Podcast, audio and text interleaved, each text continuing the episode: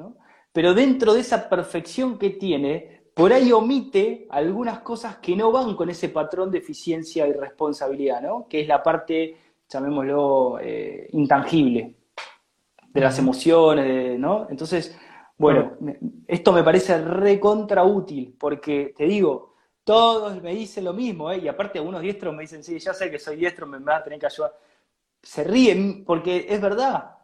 Lo mismo el zurdo, ¿no? También es un extremista.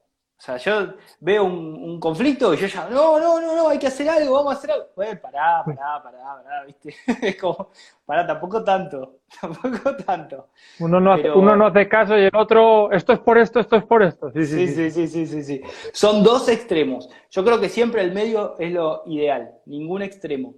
Pero bueno, los zurdos tienen que ir aprendiendo los diestros y los diestros tienen que ir aprendiendo los zurdos. Entonces ahí podemos avanzar de una manera muchísimo más armónica.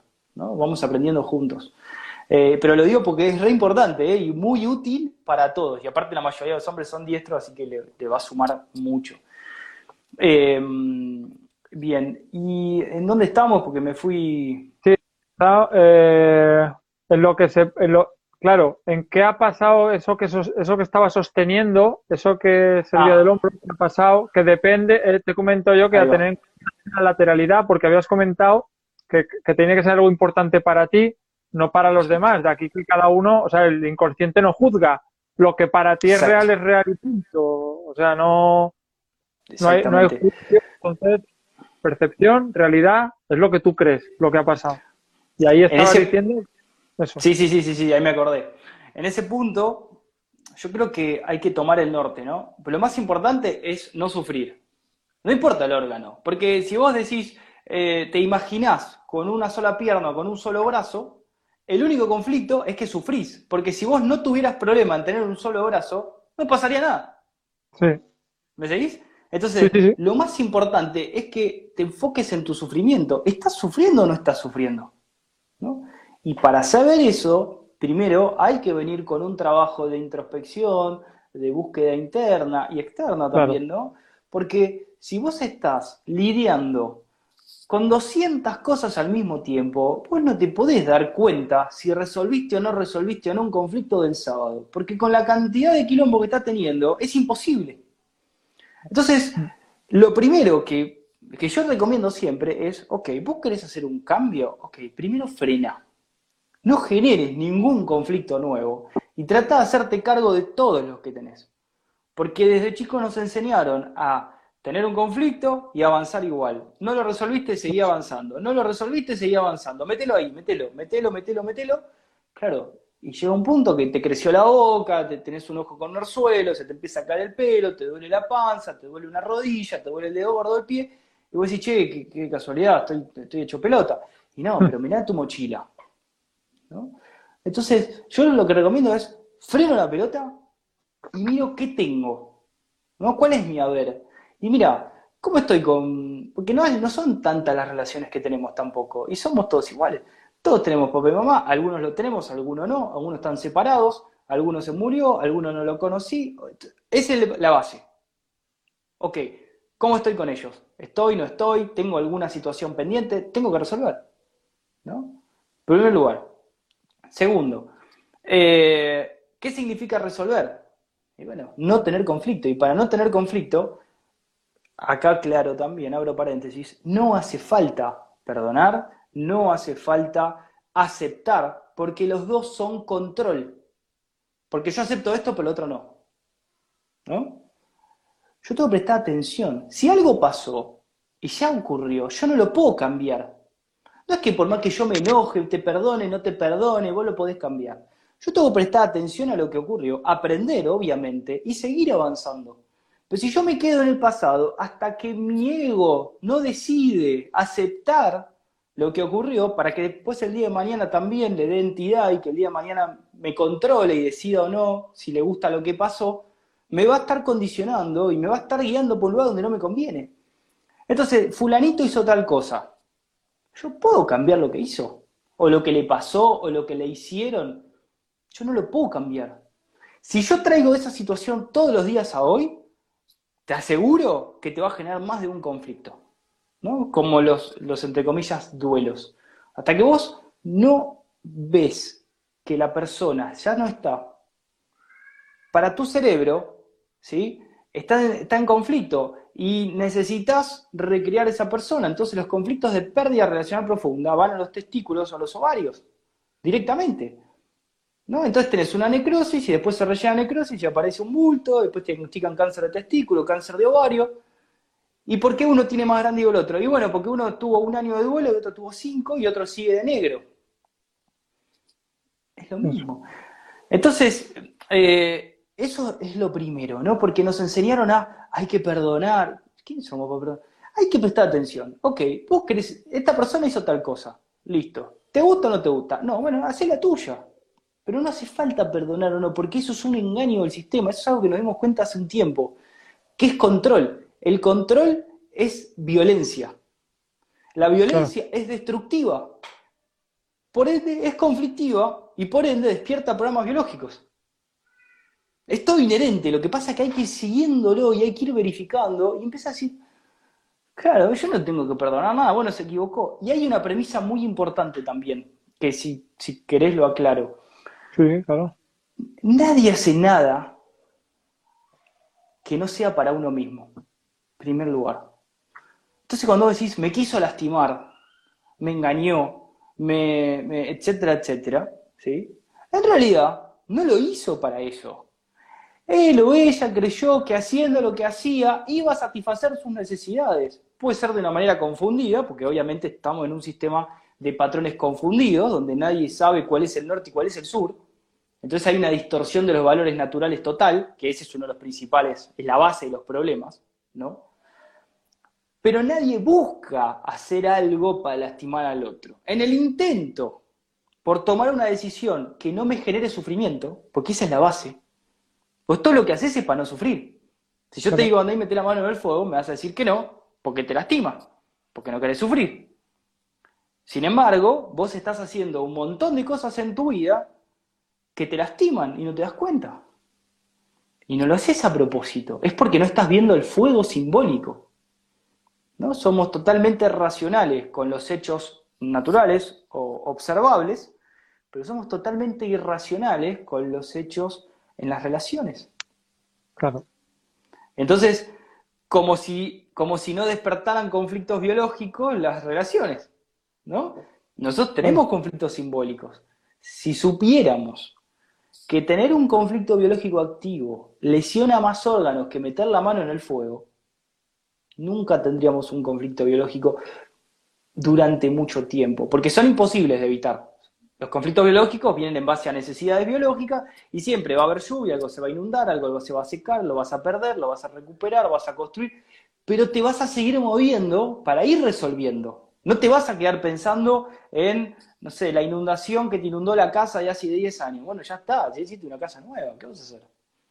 ¿No?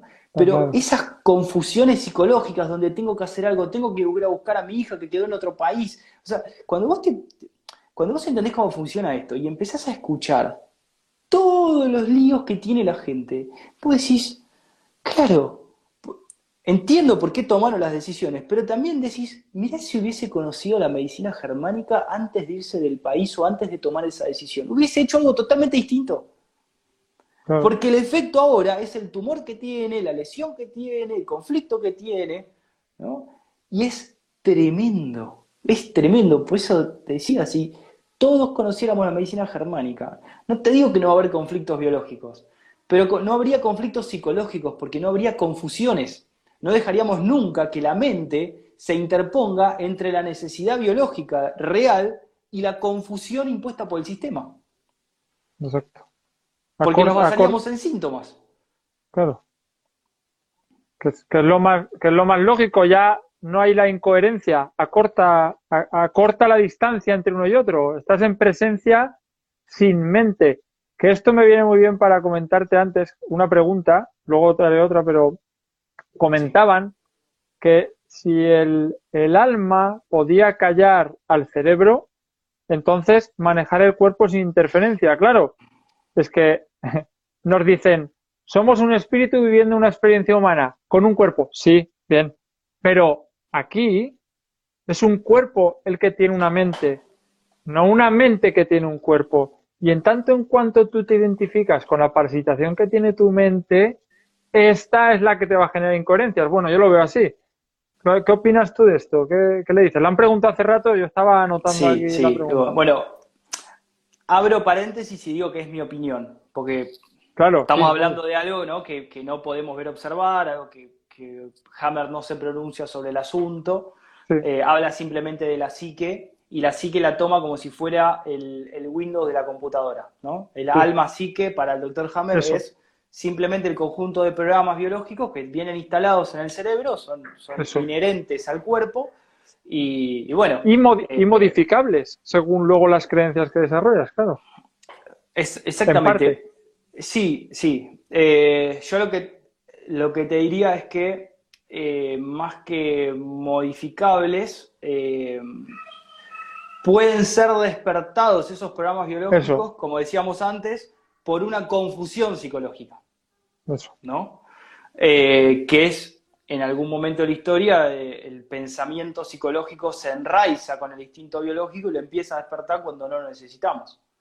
Entonces encontrás, por ejemplo, un hombre o una mujer con eh, una adaptación en la glándula mamaria, porque el hombre también puede, si está en desequilibrio hormonal, podría activar una glándula mamaria. Hay casos que empiezan a secretar leche, es un líquido ceroso similar a la leche, pero vos decís, ¿De qué le sirve un tumor de glándula mamaria a una señora que tiene 65 años o a un hombre si no va a dar de lactar? ¿Me seguís? Si la hija tiene 40 años, ¿qué le va a dar la teta?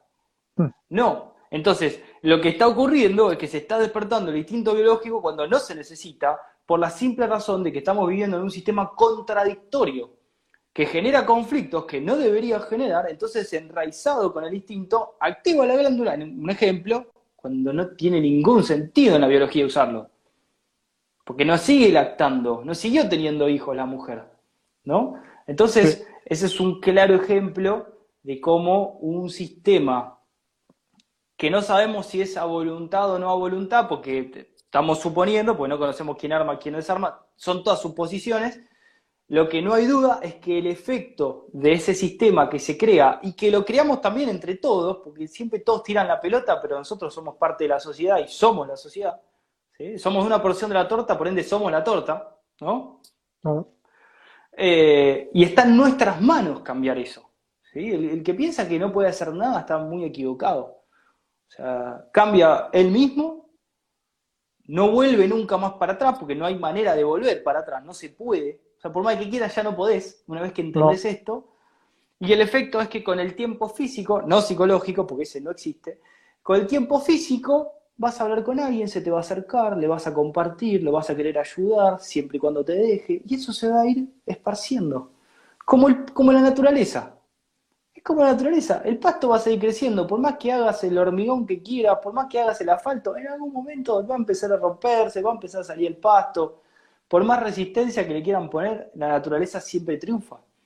Entonces, paulatinamente, con paciencia, con, amor también, porque hay que entender los procesos de cada uno, porque nadie está haciendo nada para lastimarse, el que está confundido y cree en el paradigma de la medicina clásica, el que cree en la política y todo lo demás, todos creen, pero con el norte de yo creo que es lo mejor para mí. ¿No? Y, y yo no quiero lastimar a nadie, pero yo no quiero sufrir. E, esa es la base. Es un nene o un niño sufriendo, con miedo a sufrir más.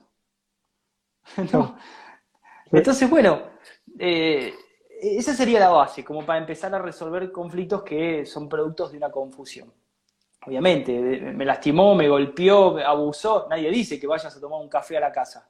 Estamos totalmente de acuerdo que no sirve, no conviene y aparte te despierta el rail y te activa el programa biológico.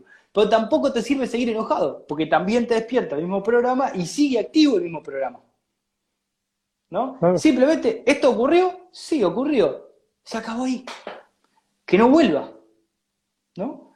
Y, hace poquito me preguntaban, me parece útil, ¿eh? por eso te lo menciono, eh, ya que estamos hablando, cómo frenar. Uno, acá alguien pensó, dijo también, que lo leí, va de la mano, cómo, cómo, cómo puede ser que el pensamiento, o cómo podemos hacer para que el pensamiento no intervenga y nos genere conflictos, que es una buena pregunta. Sí. Eh, y hay otro que decía, ¿cómo podemos hacer para desvincular los rails? ¿No? Porque yo quiero, yo estaba comiendo pizza en la pizzería que a mí me encanta y de repente me entero que pasó tal cosa y yo me oh. inesperado, es un drama tremendo. Bueno, cada vez que voy a la pizzería me agarra la alergia, reactivo el programa porque es un rail al conflicto, etcétera, etcétera. Que no voy nunca más, ¿no? Es la, la pregunta. Sí, sí, sí. Bueno, esto es empírico y yo ya lo tengo probado, ¿sí? Los rails se pueden eliminar. Hasta hace unos años yo te decía que no. Me parecía casi imposible. Por lo menos yo no lo había verificado. Yo ya hoy lo verifiqué en varios casos, incluso en mí. Eh, los rails se pueden eh, eliminar, pero eso depende de cada uno. ¿Por qué? Depende de cuánta atención podés poner a esos pensamientos que entran y cuándo los podés frenar. Por ejemplo, eh, hace unos días atendí a una chica que había sido abusada de chica y, claro, tuvo un montón de problemas biológicos en la vagina, en el cuello del útero, etcétera, etcétera, por el conflicto sexual. Em, bueno, pero resulta que eso fue de más chica y ahora estaba en una pareja que ella elegía. Pero me dice, mira Gastón, cada vez que termino eh, de tener un acto sexual con mi pareja que elijo, tengo una infección vaginal. Me dice, yo entiendo lo que me estás diciendo. ¿Por qué quiere decir? ¿Que no puedo tener más relaciones sexuales nunca con nadie? ¿No? Porque... Y yo le digo, no, no quiere decir eso, pero investiguemos un poco. Puede ser que aunque sea por un segundo, cuando vas al acto sexual con tu pareja, ¿te viene a la mente el recuerdo de cuando apareció ese atacante? Un segundo, ¿eh? Sí, me dice. Claro. Ya está. Ya está. Para tu cerebro es el atacante. Y bueno, ¿y qué hago? Bueno, esto es así. Es sencillo de decir, pero es difícil de aplicar. Mm. Nuevamente, si tengo 200 problemas, no lo voy a poder captar. Tengo que empezar a hacer un slowdown, tengo que bajar, tengo que ir resolviendo cosas, porque si no, no voy a poder ver ese libro que entre cuando tengo 200 libros. Para mí hay 200, 201, no, no veo la diferencia. Pero si hay dos o tres, lo veo. ¿no? Entonces, haciendo una analogía con los pensamientos. Entonces, en el momento que vos, si vos estás poniendo atención a la relación, al acto, lo que estás haciendo, en algún segundo vos vas a ver cómo entra ese video, ¿no? Sea una imagen, un video, un recuerdo, una voz, lo que sea. En el momento que está entrando, no le tenés que dar lugar. Porque si no es como ponerle un play. Y si vos le pones un play, se activa el conflicto. Vos lo que tenés que hacer es negarlo. Pero no negarlo como que no existe. Negarlo como, no, no hay lugar, si esto ya no pasa. Esto pasó, pero no está pasando. ¿No? No lo dejas reproducirse psicológicamente, lo frenas. Con el tiempo lo vas frenando un poquito antes. ¿No? Cada vez un poquito antes lo agarras, hasta que no aparece más. Es así, ¿eh? Lo, tengo verificado, verifíquenlo ustedes, pero realmente es así.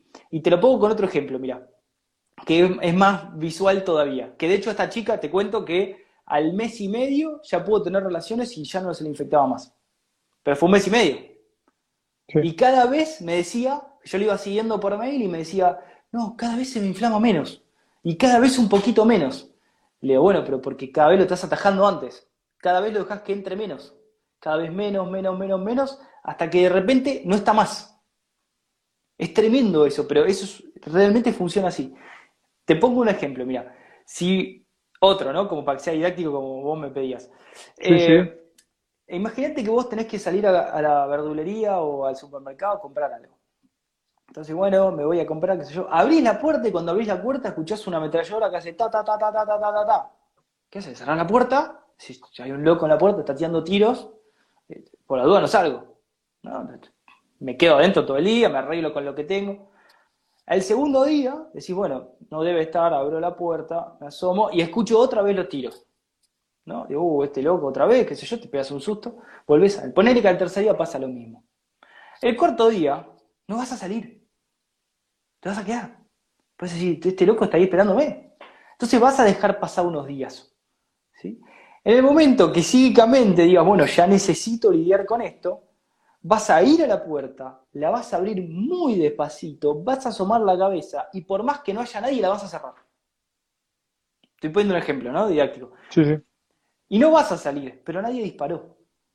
Vos todavía no tenés la certeza y la seguridad de que no está, pero por lo menos un poquitito más de certeza de que por ahí mañana está eh, en otro lugar.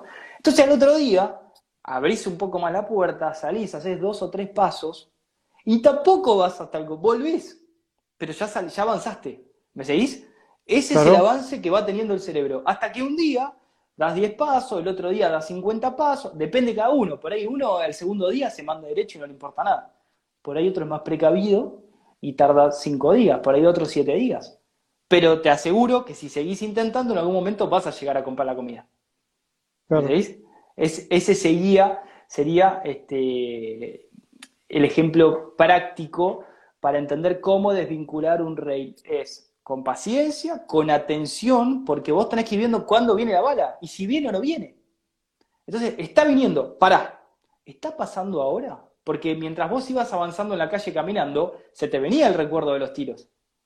Entonces, cuando ese recuerdo lo dejabas entrar, volvías a tu casa. Hasta que un día no lo dejas más entrar. Pero te das cuenta que no está. Pero esa es la atención que hay que tener. Hay que ser 100% objetivo, no subjetivo. Eso, eso implica tener la atención consciente en el presente, entonces esto requiere de, de, atención plena, igual que muchísima energía. En las preocupaciones, eh, tener tus frases hechas en vez de el tengo me gustaría o no puedo ah, terminar con de momento o, eh, o todavía, igual que, bueno, ya se verá cuando llegue el momento porque eso no está pasando ahora, para ir rompiendo esos engramas para ir haciendo nuevas conexiones para que tú puedas avanzar. Bueno, por aquí he anotado más preguntas para luego. Eh, y antes que has dicho, que ahí sí quiero yo, en estos casos que digo que no son los típicos que se suelen hablar de la medicina germánica, yo a ti sí te los he escuchado, eh, al respecto, por ejemplo, de los derechos y los zurdos y la relación con la tartamudez. Sí. Eh, que no es algo que se hable y, me gustaría, aparte de eso, me gustaría hablar también del caso de, del caso de Anita, del síndrome Down, de lo que reconoce realmente la medicina germánica, que el único síndrome que reconoce es el de túbulos colectores. Los otros realmente responden a otras cosas, igual que el, lo voy a decir con otras letras, pero el, no sé, para que no nos corte la maquinita, pero ahora ha habido un fraude de un, de un bicho pero allá por los 80 hubo otro fraude de otro bicho que empieza por V, luego termina por, por IH. Bueno, o sea, así ya nos pilla la máquina, ¿no? pero un poco todo, todos esos casos más concretos que la gente puede flipar si no lo sabe. Sí, son fuertes. Em, a ver, en principio, eh, la tartamudez, ¿sí? Cuando estamos hablando de alguien que tartamudea, ¿por qué se produce la tartamudez? Porque las cuerdas vocales, que estamos hablando de la musculatura de la laringe, se empiezan a paralizar. Entonces vos las querés mover para generar una resonancia y hablar y no se mueven. O se mueven algunas, no se mueven la mitad, o están semi-paralizadas, entonces como que, ah, ah, ah, como que querés sacar una pared y no sale, hasta que sale. Puede ser tartamudo tanto un diestro como un zurdo, no hay ningún problema. Lo que pasa es que es más fácil que sea tartamudo un zurdo que un diestro. ¿Por qué? Porque el zurdo o la diestra, y aclaremos, un zurdo y una diestra es más fácil que tengan tanta mudez que una zurda y un diestro. ¿Por qué? Porque los conflictos biológicos que impactan en la corteza cerebral, en el lóbulo temporal izquierdo, en primer lugar impactan en el zurdo y en la diestra. El relé que controla la motricidad de la musculatura de la laringe, o de la mucosa de la laringe, estamos hablando que está acá, más adelante, acá, en el lóbulo temporal izquierdo, ¿sí? más atrás de la parte prefrontal. Que al lado está la mucosa, porque acá está la motricidad, es un relé. No está acá. Entonces, cuando el hombre zurdo vive un conflicto de eh, amenaza o de invasión en su territorio, lo vive con la laringe. Ahí afecta el choque biológico. Pero el diestro lo vive en los bronquios, en la mucosa o en la motricidad de los bronquios.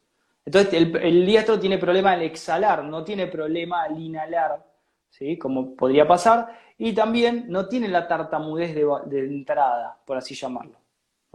Entonces, la mujer diestra, ante un conflicto de susto en el territorio, puede afectar la mucosa o la motricidad de la laringe y la, eh, la mujer zurda afectaría los bronquios, no la laringe, en estado de equilibrio hormonal cuando el conflicto solo impacta en ese lóbulo temporal. ¿no? Tengo varios casos donde eh, los padres han resuelto conflictos eh, con los hijos, donde de un día para el otro, o sea, es inmediato porque es motricidad, o, tiene, o, sea, o le llega el on o no está habilitado. ¿Me seguís? No es que es un tema que tenés que desarrollar músculo, ¿no? no, no es como un bebé que vos quiere caminar y no puede porque todavía no tiene la fuerza. No, la fuerza está, está apagado la conexión. O está semi, o en vez de que llegue a 220, llega a 110, por, así decirlo. ¿no? Eh, entonces, o devolvés la, electricidad 100% o, o, cada vez le vas sacando más, que puede pasar también. Si aumenta el drama, le vas sacando más, se va semi paralizando más. Bueno, eso podría pasar. Eh, por lo general, esas situaciones de tartamudeo vienen antes era más común ser tartamudo, ¿sí? Eh, porque a los zurdos les generaban una amenaza cuando los hacían escribir con la diestra. ¿No? Entonces ahí les generaban la amenaza y empezaban a tartamudear. Era directo la relación. Hoy hay menos porque ya no los obligan. Es, muy fácil de ver. Eh, pero por lo general vienen también por el bullying en el colegio, las amenazas en el colegio, los conflictos, que tampoco habría si los chicos nacen en un contexto donde les enseñan cómo funciona el cuerpo, qué les conviene hacer, qué no les conviene, nunca se generaría eso. exacto. Pero bueno, em, eso por un lado. Eh, no sé si profundizar mucho más. No, está bien, está bien te comentaba el caso de Anita con el síndrome de Down. Estás, bastante... es súper interesante eh, hemos investigado un montón sobre el caso, porque cuando descubrimos que el síndrome de Down se podía revertir al 100%, fue como un impacto muy grande. Eh, y el doctor Hammer tiene el caso de Anita, donde, eh, bueno, unos padres van a ver al doctor Hammer y le dicen si podía hacer algo con su hija que tenía síndrome de Down, que ellos no se querían quedar conforme con lo que decía medicina clásica, que no se puede hacer nada. Eh, y que era una enfermedad genética, el síndrome de em, eh, trisomía 21, etcétera, etcétera. Eh, bueno, nos pusimos a investigar. El doctor Hammer lo que hizo fue, dice, bueno, miren, yo lo que puedo hacer es hacerle una tomografía de cerebro, buscar si tiene algún conflicto y bueno, en base a eso podemos empezar a investigar. El doctor Hammer lo que descubre es que siempre que hay síndrome de Down hay conflictos auditivos activos. Y eso va directamente proporcional a cómo se le llamaba hace unos 100 años al síndrome de Down. Al síndrome de Down se lo llamaba el síndrome de la sierra circular. Oh. Después se le cambió el nombre y se le puso síndrome de Down para despistar más a las personas. Y después para despistarlas más aún le llamaban el trisomía 21. Para ya no entender ni un pito lo que está pasando. Eso. ¿no? Es imposible tocar un G para mí, así que no, ya está. si pasó esto, pasó. Bueno, lo que pudo ver el doctor Hammer es que siempre había un conflicto auditivo que se generaba entre el más o menos cuarto mes, a partir del cuarto mes. Eh, nosotros pudimos verificarlo en todos los casos que atendimos de gente con síndrome de Down. En todos había un ruido muy fuerte durante el embarazo. O le estaban construyendo una casa al lado, o martillos neumáticos, o explosiones de transformadores dentro de la casa, eh, o trabajaba de secretaria en un aserradero, o trabajaba em, con una moladora, o, trabajaba en, ¿cómo se llama? En un, em, en un taller de, eh, ¿cómo se llama? No mecánico, eh, una herrería, eh, donde hay sierras circulares todo el tiempo, roces muy fuertes. Son sonidos que superan los 120 o 130 amperes, decibeles, decibeles. Em, bueno, el doctor Hammer le dice, eh, bueno, yo podemos investigar el tema de los ruidos, lo que pasa es que hay que reeducar, como decíamos antes. No es que hay que dejar de escuchar ruidos para toda la vida, ¿no? Hay que reeducar al cerebro para explicarle que no todos los ruidos son peligrosos. Entonces, el doctor Hammer le propone a la familia que se vayan al medio del campo donde no hay ruidos que superen los 120 decibeles donde el cerebro no los considera una amenaza, para que Anita pueda eh, recuperarse.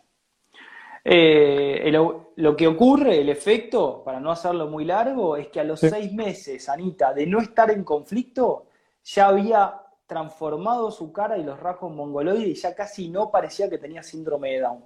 Al pues cerca de sí, sí, siguió desarrollando la cara. Que entre comillas, todos tuvimos síndrome, cara con síndrome de Down en algún momento. Lo que pasa es que la cara después siguió teniendo su crecimiento. El problema es que se detiene con el conflicto auditivo el crecimiento de la musculatura de la cara, de todo ese, va dando ese rostro, ¿sí? Es como que está en stop el crecimiento, Entonces, bueno, eh, cuando vos lo dejas continuar, el proceso continúa y evidentemente con la experiencia del doctor Hammer, y están las fotos, que si quieren entrar en la página, tenemos las fotos de Anita, eh, bueno, resulta que al, mes al año entrante la logran eh, incorporar a Anita al jardín, y al jardín no, tenía, yo no me acuerdo la edad que tenía ahora, pero creo que tenía 6 años, 7 años. Pero entra al colegio y nadie se percató de que había tenido síndrome de Down. O sea, rápidamente empezó a desarrollar sus facultades cognitivas, empezó a avanzar rápidamente y fue reeducando los sonidos. Le dije, mirá, va a haber. Fíjate que los chicos con síndrome de Down o con autista lo primero que hacen es taparse los oídos. O sea, el que, conozca y el que trabaje en ese tema lo va a ver y se, tapan los oídos ante el primer ruido. O sea, va por ahí. Nosotros descubrimos que no alcanza solamente el ruido, sino tiene que haber un contexto de desprotección. Es decir, el hombre no está. Hombre ausente. O muchos ruidos, peleas en la casa también, ¿sí? peleas en la pareja también. Eh, fíjense que estamos hablando de rugidos, el rugido del león, por eso se despierta el miedo a la muerte.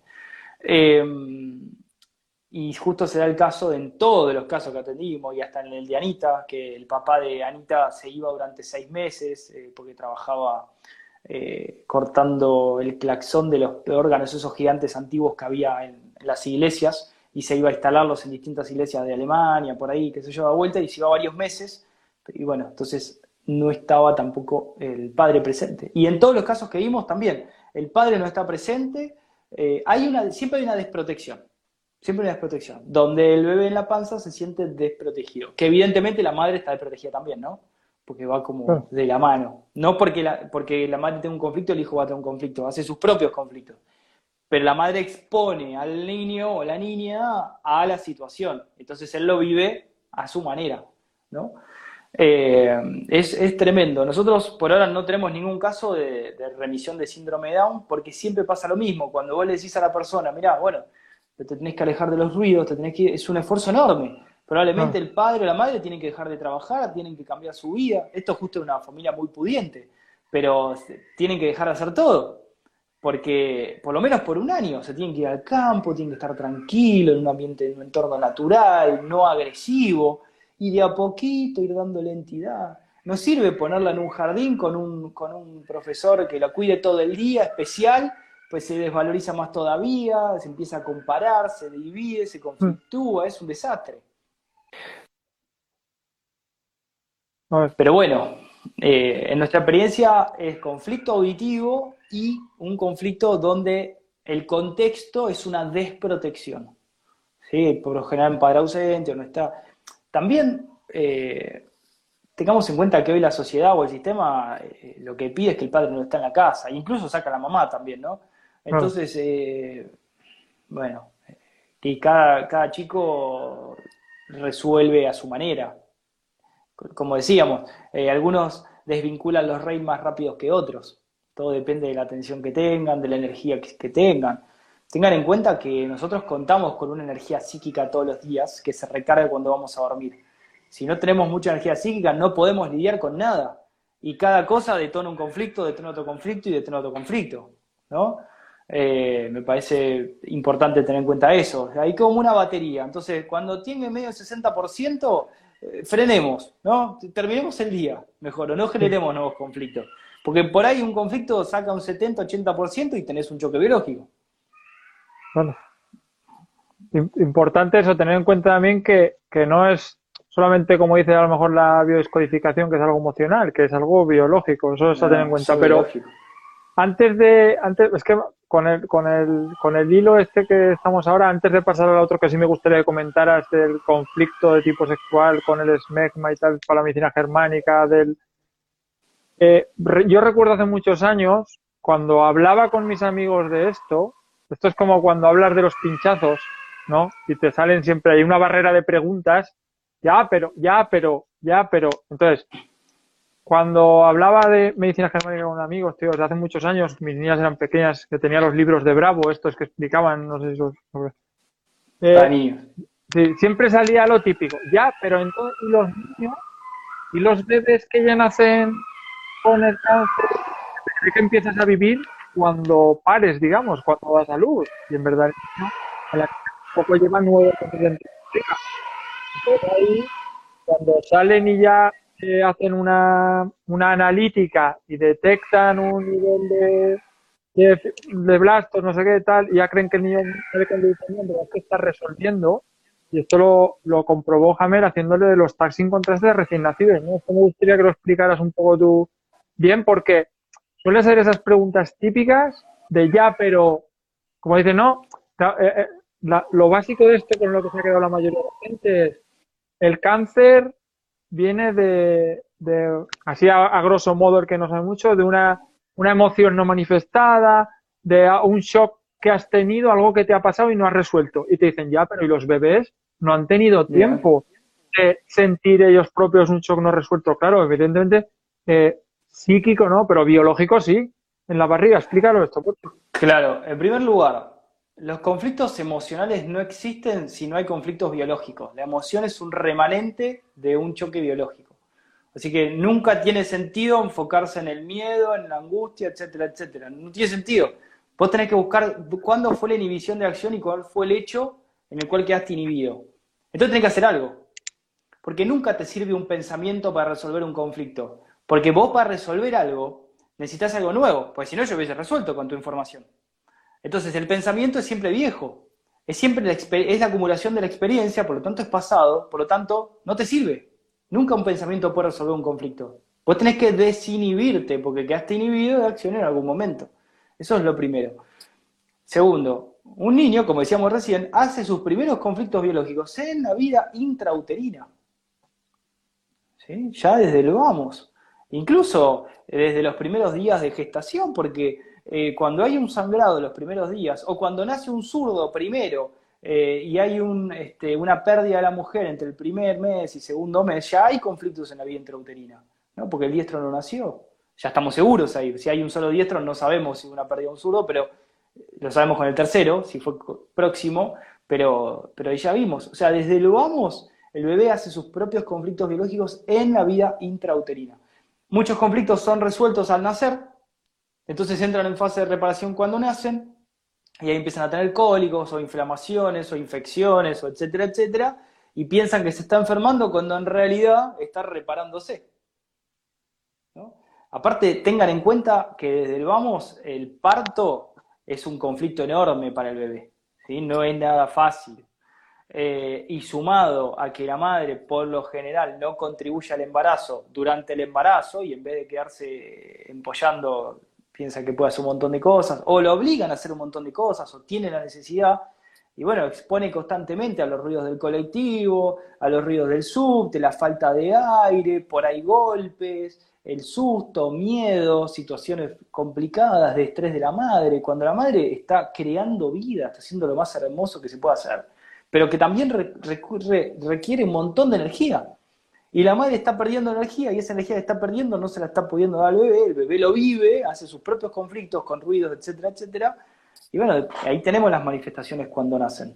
Entonces, si cuando nacen, porque la medicina tiene, una mezcolanza, hace un licuado de síntomas.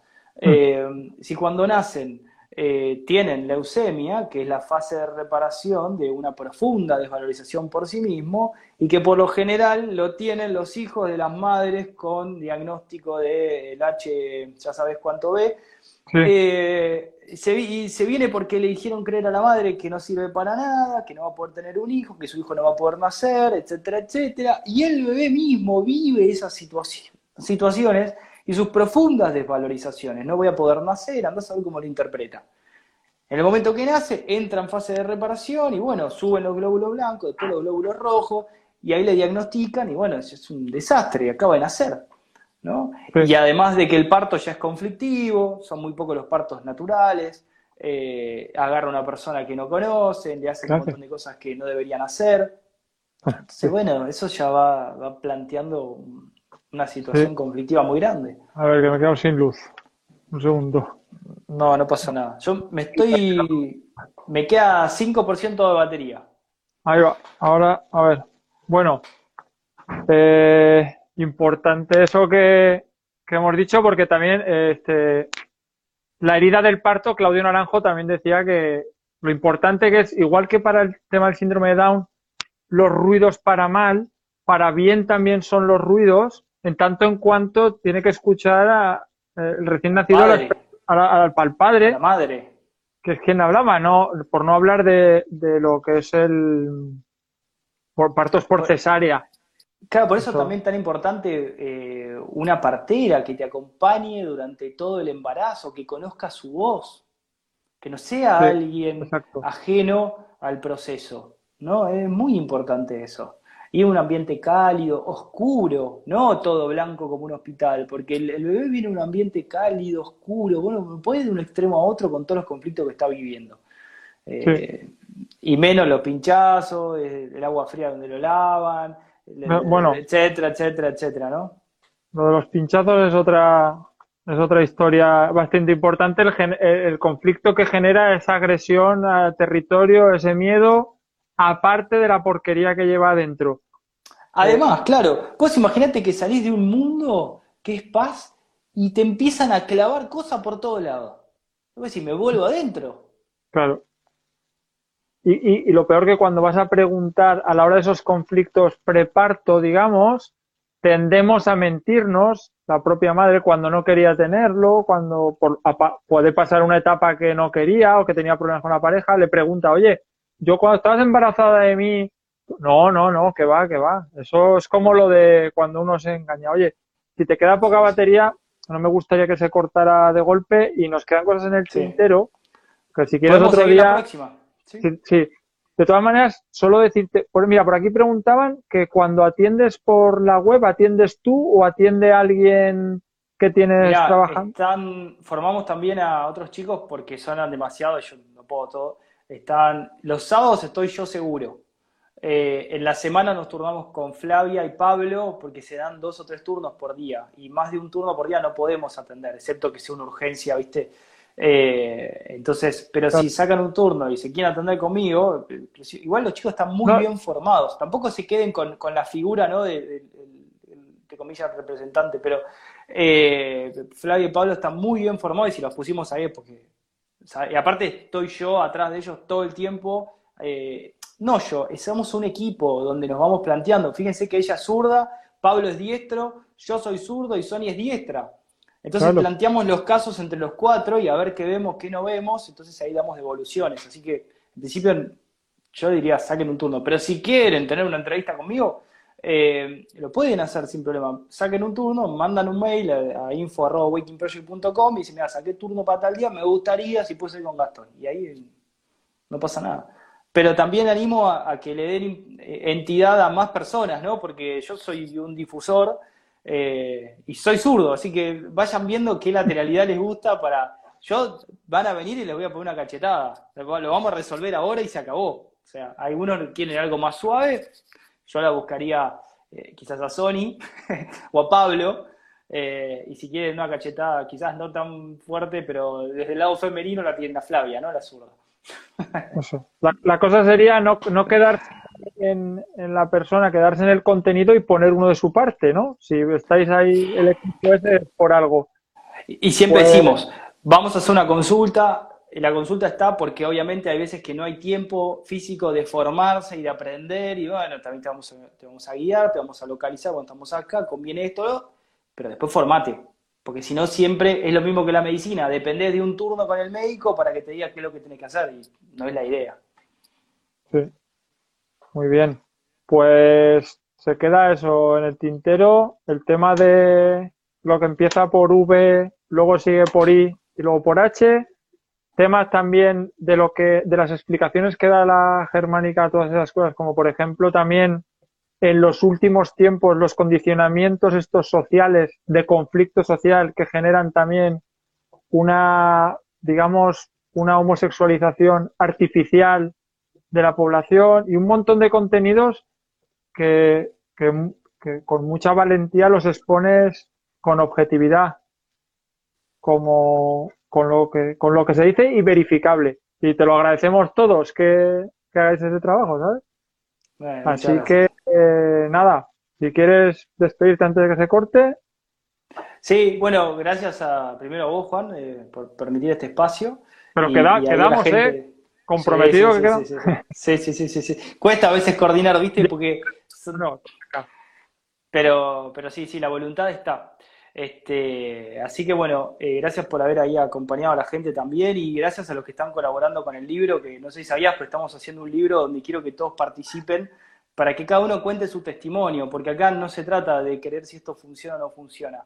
Estamos hablando básicamente que tenemos una ciencia verificable en el 100% de los casos, donde, bueno, eh, fíjense cada vez hay más médicos, por algo es.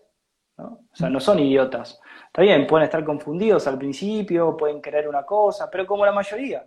Al principio creemos algo, nos dimos cuenta que nos confundimos, no pasa nada. Cambia el rumbo, se acabó. ¿No? No te quedes en el pasado. Bueno, ya está. Todos siempre buscamos lo mejor para nosotros y buscamos la decisión que es la que nos haga sufrir menos. Es simplemente eso. ¿no? Entonces, bueno, y los que quieren investigar información, y, les recomiendo ver la novela que estamos haciendo de Hombres de Honor en el canal de Awakening Project, nos pueden buscar, están ahí preguntando, en Awakening Project en YouTube, Project con J, eh, o Awakening Project también con J.com, que está la web y ahí tienen todo. Este, ahí Emiliano pone Project, pero es con J. Em, ahí está, gracias, eh, Gracias, Andrea. Ahí está, ahí está, ahí está. Em, así que, bueno, pero quedamos, quedamos entonces eh, al habla y seguimos la otra parte que me parece súper interesante. Sí, sí, bueno, esa o la que te apetezca a ti aportar, que creo que a la gente es la que le hace, boom, le explota la cabeza porque tiene siempre para verificar, oye, eh, para preguntar, para saber. Pues nada, gracias a todos los que han estado en directo y lo vamos a dejar colgado, que también lo han preguntado, para que lo puedan ver cuando quieran, las veces que quieran. Así que Gastón, lo dejamos aquí. Muchas, muchas gracias. Abrazo fuerte. Hasta la próxima. Que esté muy bien. Chao a todos. Venga, chao, chao, gracias. Chao.